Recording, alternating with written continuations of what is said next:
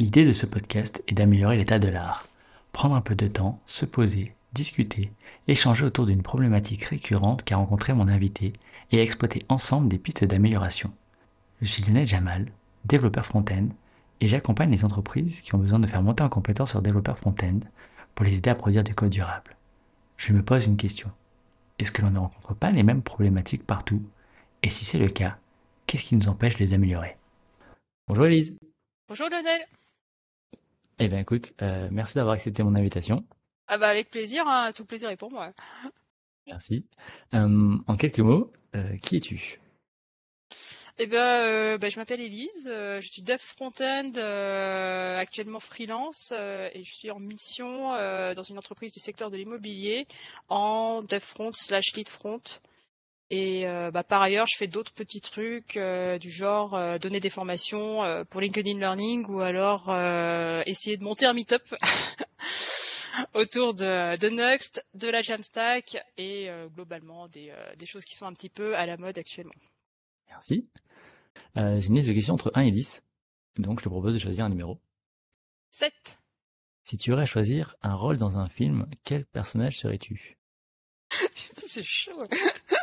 en plus, je regarde jamais de films. Je regarde que des films japonais, en fait, euh, genre un peu film d'auteur. Et euh, bah, les personnages sont un peu généralement un peu spé, donc euh, c'est pas forcément hyper facile de s'identifier à eux. Bah, je sais pas, moi, Heisenberg dans Breaking Bad, par exemple. D'accord. c'est un poil prétentieux, on peut pas dire ça. Ah, c'est bien, c'est bien. Je, suis dit la, première référence qui m'est passée par la tête. Ouais, pas mal, pas mal. Tu veux en faire une autre pour essayer ou? Ouais, on va en faire une autre, ouais. 5. Est-ce que tu plies ta pizza? Non, jamais. Jamais. Jamais, jamais.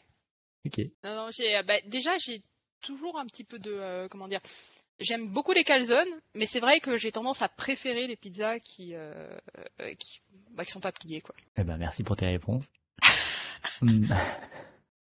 Bon maintenant on va revenir un petit peu sur le côté sérieux.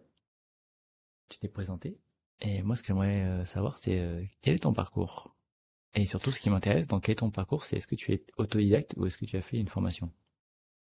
Ok, euh, bah, du coup j'ai un parcours un petit peu atypique, qui est pas si atypique que ça finalement, puisqu'en réalité il y a beaucoup de gens dans le dev qui euh, qui ne viennent pas initialement d'une euh, d'une formation de, de, dev ou d'informatique. Donc, ben comme tu as pu euh, du coup le deviner, je suis autodidacte. À la base, j'ai fait une école de commerce, l'ESSEC, euh, où je me plaisais pas du tout en fait. Je sais pas trop pourquoi d'ailleurs, pas spécialement de raison, mais le mindset me correspondait pas. Et du coup, bah, à la fin de cette école, dont je n'ai pas été diplômée d'ailleurs, il fallait que bah, je trouve quelque chose à faire. et par chance, j'ai eu un fin d'études dans le secteur de, du marketing digital, bon, parce que je m'étais un peu rapproché du marketing digital, ça me parlait un, poil plus que, que, le reste. Et dans cette, dans la boîte où j'étais allée, euh, qui était une start-up, en fait, il y avait des devs. Et là, ça a été l'enlightenment, la lumière. Et euh, je me suis dit, mais c'est génial Toutes ces lignes de code sur un fond noir et tout, mais c'est trop bien Et du coup, bah, je me suis dit, bah, je veux faire ça. Alors en plus, il y avait l'aspect un peu, je savais qu'il y avait des... Euh, j'avais un peu voyagé aussi quand j'étais en école de commerce. J'avais rencontré des devs. Bon, je les avais pas vus à l'œuvre, donc du coup, ça m'avait pas fait tilt à ce moment-là. Mais euh, j'avais un petit peu rencontré bah, bah, des gens qui bossaient dans le dev et notamment certains qui étaient un peu en mode nomade digital. Et pour moi, ça me faisait aussi pas mal rêver cet aspect-là. Donc, euh, donc voilà. Donc c'est comme ça que je suis rentrée en fait, découvert plutôt euh, le dev. Donc en gros, j'ai passé bah, pas mal de temps durant ce stage où, bah, par chance, j'avais pas forcément énormément de choses à faire. Je crois que mon, mon supérieur s'était rendu compte de mon non potentiel en termes de marketing digital. donc bah, finalement, en fait, il avait embauché quelqu'un d'autre pour faire mon travail, enfin le travail que j'étais censé faire. M'avait laissé euh, vivre ma vie tranquille. Et ben, merci à lui d'ailleurs. Et euh, du coup, ben, j'ai commencé en fait à faire un peu de dev euh, là-bas. Et j'ai accroché. Et t'as fait un peu de dev là-bas et ensuite Et euh, alors ensuite, donc ça, alors faut savoir que c'était, euh, c'est un petit moment déjà, c'était en 2017, 2016, mais pardon, c'était en 2016. Et, euh, et puis moi ensuite, euh, j'ai continué à me, me, former pendant six mois à peu près, donc à l'issue de ce stage entre guillemets. Et donc je me suis auto-formée sur internet, Udemy, etc. Après, je me suis dit bah tiens, je vais je vais essayer de me mettre sur une plateforme de freelance pour voir histoire d'essayer de, trouver des projets pour me faire la main. Donc du coup, bah, j'ai créé un profil sur Malte qui euh, n'était pas très euh, ancienne à cette époque-là. Il n'y avait pas énormément de monde dedans. Et du coup, bah, j'ai pu j'ai pu avoir des premiers petits projets. Alors j'ai vraiment pas gagné beaucoup d'argent. Hein. Sur six mois, j'ai dû gagner euh, 3000 balles euh, grand maximum euh, et, et, encore euh, vraiment à la sueur de mon front. il a vraiment fallu un miracle en fait certaines fois pour que je sois payée parce que bon avec le recul quand même des prestations un petit peu enfin je démarrais quoi mais du coup ben, ça m'a permis en fait de, de me faire la main et puis après bon je me suis dit bon c'est bien, mais je crois pas que ça va me suffire pour vivre. Donc, euh, je me suis dit, bah, peut-être essayer de, de, faire autre chose, euh, trouver un CDI, par exemple. Du coup, bah, j'ai refait mon, euh, mon profil LinkedIn. Je savais pas trop, hein, je vais faire un peu un peu au pif à ce moment-là. Et puis bon, on m'avait un petit peu recommandé de bien mettre le bon mot clé, etc. Je débarquais un peu. Hein. Et puis bah là, j'étais assez rapidement en fait recruté par une SN qui qui m'a fourni en fait mon premier premier CDI. Et puis voilà, puis bon après j'étais sur des rails quoi. Ok. Ah, c'est marrant, tu as, quand t'as commencé à te former, ensuite, euh, tu t'es dit, ma porte d'entrée, ça va être euh, le freelancing. Ouais, bah, je, savais pas trop comment démarrer. Euh, heureusement, j'avais mm. pas, pas de charge à ce moment-là. Je, pouvais toujours squatter chez mes parents, chez ma grand-mère. Puis bon, bah, j'étais en mode, bah faut, faut trouver des trucs à faire, quoi. Puis j'ai pris un peu ce qui, ce qui se présentait. Donc j'avais vu, bah tiens, freelance, Malte, Malte, freelance. Vas-y, c'est gratuit. J'essaye. Ouais. vraiment, ça, ça s'est fait euh, vraiment pas mal de, de fil en aiguille en fait comme ça. Mais c'est vrai que j'avais j'avais assez peu d'idées en fait du, du marché. J'avais euh, absolument zéro réseau en fait dans le secteur. Hum, sauf un pote qui m'avait euh, beaucoup aidé d'ailleurs sur certaines missions. Je, je, lui dois une grosse partie des 3000 euros que j'ai gagné les six premiers mois. Okay. Hum, mais grosso modo, euh, à part lui, enfin, j'avais vraiment euh, zéro, zéro réseau, zéro connaissance de comment on faisait en fait pour entrer sur le marché. Donc j'ai fait des trucs vraiment euh, pas mal au pif en fait, au hasard. Mais heureusement, bon, c'était en 2016-2017, il y avait beaucoup de demandes, donc c'était assez facile finalement de, de, rentrer sur le marché. C'est clair que ce serait maintenant, la donne serait pas du tout la même à mon avis, vu l'augmentation de, de juniors qu'il y a eu suite au Covid, etc. Enfin, je pense que là, ce serait beaucoup beaucoup plus compliqué. Enfin, je pourrais pas rentrer en mode freestyle comme ça. ouais, ce qui paraît, ce qui paraît, c'est plus compliqué pour euh, les juniors en ce moment. Ouais. marché un peu je, pense aussi. Je pense mm. aussi. Donc j'ai eu de la chance sur ce coup-là, clairement. C'est bon, bon timing. des fois, il se passe, avec le timing, il se passe des choses magnifiques. Comme quoi. Euh, du coup, depuis 2016, donc ça fait six ans à peu près que tu as commencé, enfin, que as commencé. Euh, six ans d'expérience, ancienne expérience. Est-ce que tu as fait beaucoup de boîtes, pas beaucoup de boîtes? Donc tu as fait tes petites missions, un CDI Pas énormément. En fait, j'étais en CDI de 2017 euh, à fin 2019. Donc euh, j'étais dans une entreprise qui faisait du, du monitoring de bâtiments. Donc c'était intéressant, on avait quelques interfaces sympas avec euh, avec des graphes, un petit peu de visualisation de données. Néanmoins, c'était pas euh, donc moi moi j'étais très attiré par le front, j'ai fait un petit peu de full stack notamment euh, sur cette expérience, mais c'est vrai que j'avais pas mal de mal enfin j'avais du mal à accrocher à au back-end quoi. je comprends. après, j'aime beaucoup et euh, aucun aucun jugement de, de, valeur sur nos amis back-end, hein, mais c'est juste que je pense que c'était euh, bah, tout simplement trop aride pour moi en fait. Euh, moi, moi j'aime bien avoir le retour visuel du front, un tout petit peu de créativité là-dessus. Euh, ça rentrait pas quoi. Ah, pareil. une, une, grosse appétence pour le front. Comme quoi. Et c'est vrai que bah, du coup, dans, dans cette entreprise, bah, qui était très bien, mais euh, ça restait quand même des, euh, des applicatifs assez, assez fonctionnels. Donc la partie, je pense, la plus euh, intéressante du business, c'était quand même côté back-end où ils manipulaient des données, etc. C'était, pas mal côté front. Bon, on restait sur des choses assez, euh, voilà, assez fonctionnelles. Donc au bout de mes deux ans et demi, trois ans, euh, bah, que j'avais, que j'avais fait un petit peu le tour des, des applis qu'on développait là-bas. Et du coup, bah, je me suis dit, ah, tiens, et si je me mettais en freelance en, réalité, c'est quelque chose qui, euh, qui me tournait dans la tête depuis un, petit moment. Disons que c'est au bout de deux ans et demi, trois ans que j'ai pu avoir le courage de, de me lancer, enfin me relancer entre guillemets, en, en freelance. Et voilà. Et après, donc, je, je euh, donc, je, donc j'ai, j'ai, pu négocier. Bah, c'était hyper sympa, hein, et, j'ai pu négocier avec eux une, une rupture conventionnelle. Merci encore à eux. Hein. c'est vrai que c'est hyper rassurant de passer en free avec une rupture conventionnelle. Donc, euh, pour ceux qui sont pas à l'aise avec la notion, c'est-à-dire euh, qui nous permet de toucher le chômage, quoi. Voilà, donc je me suis mise tranquillement en freelance. Euh, entre temps, bon, j'ai pris un peu de temps pour moi, un peu de temps pour faire une formation LinkedIn aussi. Puis bon, bah pour prospecter un petit peu. Bon, ça a été assez assez rapide. Ensuite, j'ai fait une première boîte en freelance. Bon, qui était bien, mais ça ça matchait pas de ouf. Donc je suis pas restée. Et ensuite, euh, bah, j'ai pu aller dans la boîte où je suis actuellement en fait, euh, qui s'appelle IAD, qui est dans le dans le secteur de l'immobilier du coup. Ok, d'accord. Donc t'as fait trois boîtes et des petites missions par-ci par-là? Ouais, ouais, ouais, dit comme ça, ça fait pas beaucoup en fait au final. Non, je sais pas. je nombre pas, c'est juste pour savoir. Ah ouais, j'ai fait des, des, petits trucs à côté, hein, mais c'est principalement, bah, comme je le mentionnais au début, hein, c'est principalement de la formation, et puis bon, bah après j'essaye de euh, d'avoir un tout petit investissement euh, côté côté communautaire, euh, des choses comme ça. J'essaye aussi bah, de faire pas mal de veille, tout, tout, tout, tout genre de, de choses. Mais oui, en termes de boîtes, ouais. Donc on est effectivement à trois boîtes hors petites missions ponctuelles. Ok. Lors de tes différents jobs, en fait, dans toutes ces boîtes, est-ce que tu as remarqué des choses récurrentes qui te freinent dans ton travail? Alors au niveau des boîtes, pas nécessairement parce que les trois boîtes en question étaient assez différentes. Après, par contre, j'ai remarqué des choses que moi, des patterns que euh, que j'implémente entre guillemets mal euh, et qui, à mon avis, me, me ralentissent clairement dans mon travail que j'essaye du coup de, de limiter. Je, je, note plus sur moi euh, dans le sens où l'organisation des trois boîtes sont quand même assez, euh, ouais, assez différentes. Donc ouais. Alors je sais pas si c'était le sens du coup de ta question. Oui, mais du coup c'est quoi les patterns que tu as repérés? Alors pour moi, le truc numéro un qui va me faire perdre du temps, enfin j'essaye de limiter. Donc maintenant ça va, mhm. c'est de plus en plus sous contrôle, mais quand même ça ressurgit de temps en temps. C'est la surcomplexification de code. C'est-à-dire que il écrit un code qui est beaucoup plus compliqué que ce dont on aurait besoin par rapport au job qu'il doit faire. Donc, euh, donc ça, je pense, que c'est vraiment quelque chose qui m'a pas mal euh, posé souci quand euh, quand j'étais plus junior.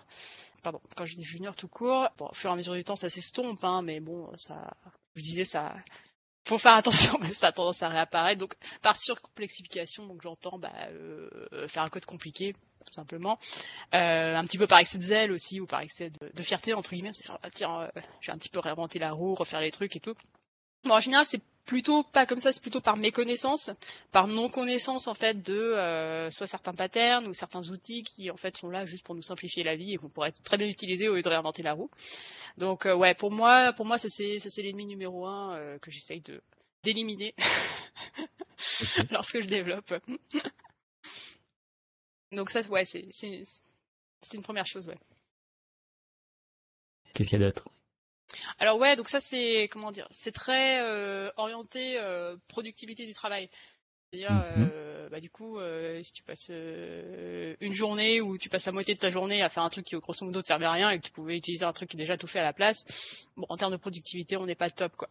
Après, je pense qu'il y a des choses aussi qui, j'allais dire une généralité pour être euh, d'éviter d'installer euh, un maximum de choses sur son ordinateur. Typiquement euh, des gros projets back-end qu'on maîtrise pas et je sais que ça m'est déjà arrivé de perdre un petit peu de temps là-dessus, d'essayer d'installer des des projets back sur des technos que que je maîtrise pas et de les faire tourner en local alors que je pourrais très bien consommer en tant que front une API.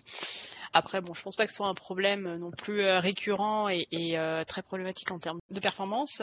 Moi, l'idée qui me venait plus à l'esprit, c'était plutôt au niveau des des personnes comment dire, des dynamiques d'équipe que l'on peut avoir avec les différentes personnes que euh, avec qui on travaille. Parce que là, pour le coup, euh, je pense que j'ai pu voir des profils assez différents, donc que ce soit sur mes euh, grosses missions entre guillemets, aussi sur des missions un peu plus ponctuelles que j'ai pu faire. J'ai pu faire un petit peu d'audit par-ci par-là. J'ai pu travailler plus ou moins en autonomie pour des petits, des petites choses. Et je trouve que l'interaction que l'on peut avoir avec les, les différentes personnes est quand même vraiment extrêmement importante, que ce soit sur un point de vue technique, et que ce soit aussi en termes de, dynamique.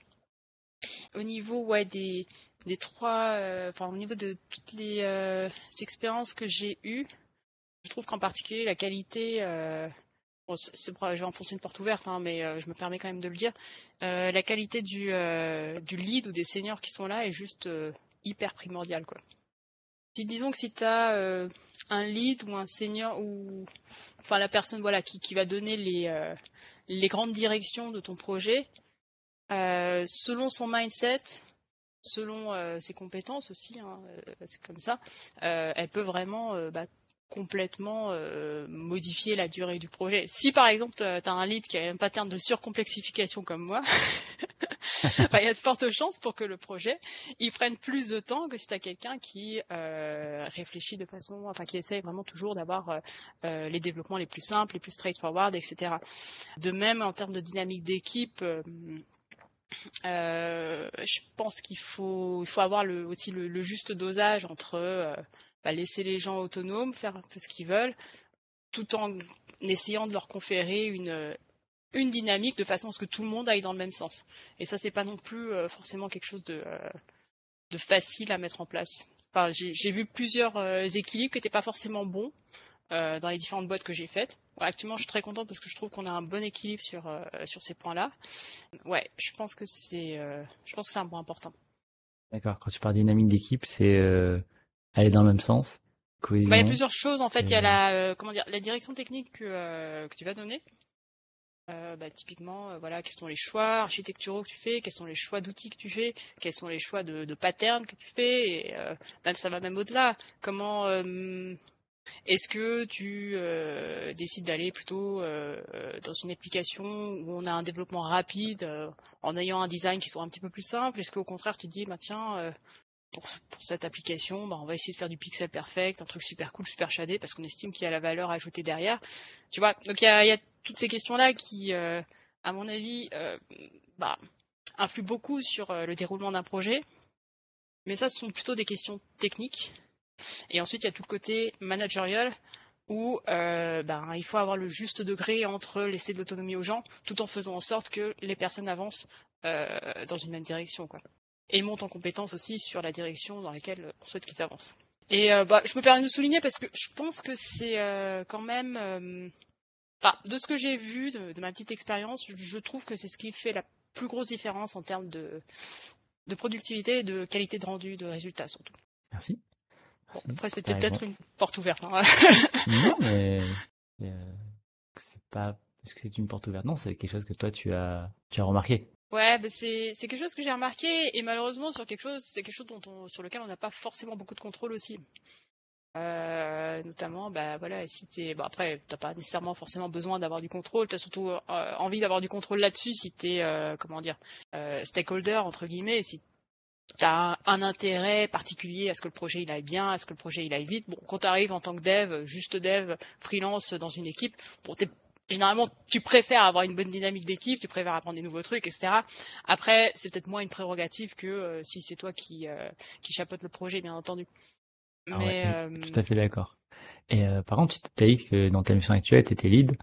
Du coup, ça veut dire ouais. tu tu vas tu vas vers ce genre de poste? Ouais, je euh, j'essaye.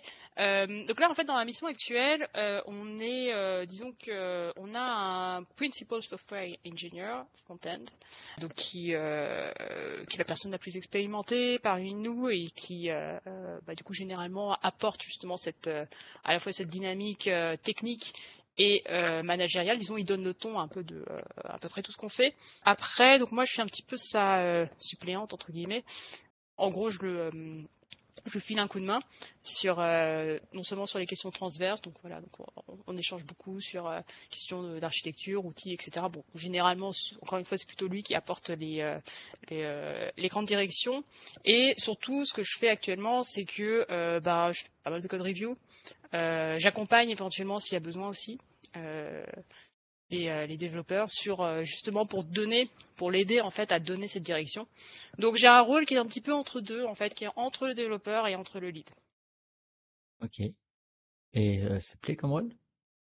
Euh, bah écoute, ça a toujours été un flou euh, artistique. Euh. de temps en temps c'est lead, de temps en temps c'est membre de core team, de temps en temps c'est euh, dev. c'est un petit peu bon. Après, je pense que c'est aussi dû à mon mon, mon statut de freelance, puisque bon bah je suis pas non plus employé dans cette entreprise, donc je pense que enfin, ça me paraît normal que, que le freelance soit là aussi pour ajuster un besoin temporaire. S'ils ont besoin de plus de dev, disons, je vais faire plus de dev. S'ils ont besoin de plus d'accompagnement, je vais faire plus d'accompagnement. S'ils ont besoin de, euh, ça a été le cas avant que euh, le principal, euh, enfin, bon, que mon collègue donc arrive, s'ils ont besoin de réfléchir à des questions architecturales, bah, j'étais là aussi. c'est, disons, voilà, c'est un rôle un petit peu en fonction du, du besoin. Ok. Je pense que c'est assez euh, assez normal aussi en tant que freelance. Enfin, je nous perçois comme euh, comment dire une variable d'ajustement entre guillemets euh, sur ce dont les entreprises ont besoin. Bon, plus ou moins, hein, ça dépend aussi de, ta relation à l'entreprise, de, la politique de l'entreprise envers les freelances. Mais je pense que globalement, enfin voilà, on a un devoir de d'expertise et d'ajustabilité aux besoins du client. Ok. Euh, dernière question. Imaginons, tu changes de mission, tu vas dans une, autre mission du coup, tu vas dans une autre boîte en tant que lead, et tu t'aperçois qu'il n'y a pas du tout de dynamique d'équipe, telle que tu l'entends toi-même. Qu'est-ce que tu mettrais en, euh, Est-ce que déjà tu aurais envie d'en mettre, d'en créer une, et qu'est-ce que tu ferais pour en créer une? Ah, globalement, oui, j'aurais envie d'en créer une, si c'est possible, hein, bien entendu, parce que bon, il peut y avoir euh, x ou y raisons pour lesquelles euh, la création de dynamique d'équipe est euh, trop difficile. soit parce que il y a un vrai problème au niveau de, l'équipe et euh, des échelons euh, supérieurs, bien que je pense que le lead soit là. Bon, alors après, il y a lead, il y a engineering manager. Bon, mettons que ce soit un lead qui a effectivement cette composante à la fois technique et à la fois un petit peu euh, managériale. Hum, voilà, disons que si, les conditions font que c'est possible, si les, gens ils peuvent à peu près se voir, hein, s'ils se détestent pas, etc.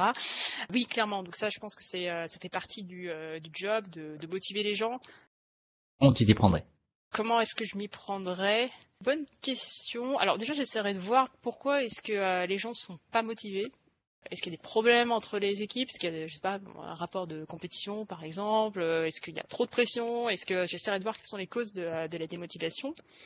Ensuite, j'essaierai d'analyser ce qui peut les motiver. Est-ce que c'est euh, bah, le fait de monter en compétence? Est-ce que c'est le fait d'avoir euh, plus d'autonomie? Est-ce que c'est le fait de proposer des trucs? Est-ce que c'est le fait justement euh, qu'on dise vraiment quoi faire, qu'ils aient des tickets hyper cadrés et qu'ils puissent aller vite dessus Et puis, puis voilà.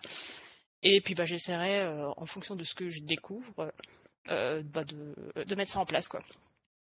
Et puis bon, bah si, si vraiment ça marche pas, j'essaierai de voir ce qui, mais qui pose problème vraiment. Et puis bah, peut-être d'essayer d'introduire des, des nouvelles personnes ou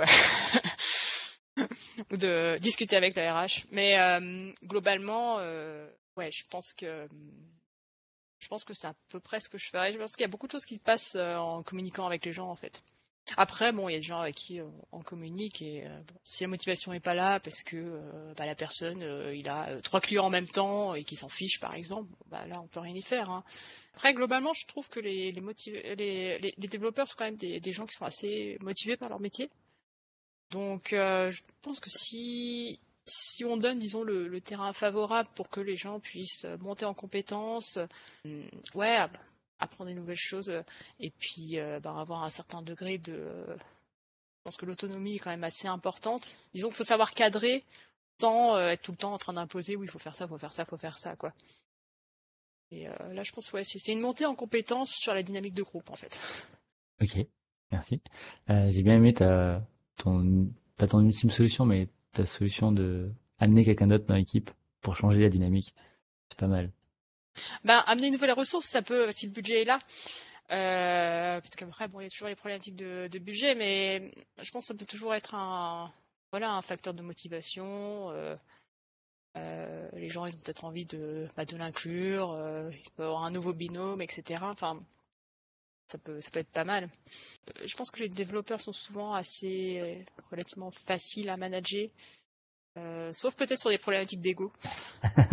ça c'est c'est les seules problématiques en fait que j'ai pu noter jusqu'à présent où je me dis bah, ça ça peut être difficile de, euh, de gérer ça. C'est compliqué. Oui. Gérer l'ego des devs. Euh, ça je pense c'est vraiment le un point euh, un peu un peu compliqué ouais. OK. bah merci beaucoup. Merci à toi. Si tu as aimé ce podcast, si tu es curieux de voir ce qui va y émerger au fil du temps, abonne-toi, mets des commentaires et partage-le autour de toi. À bientôt!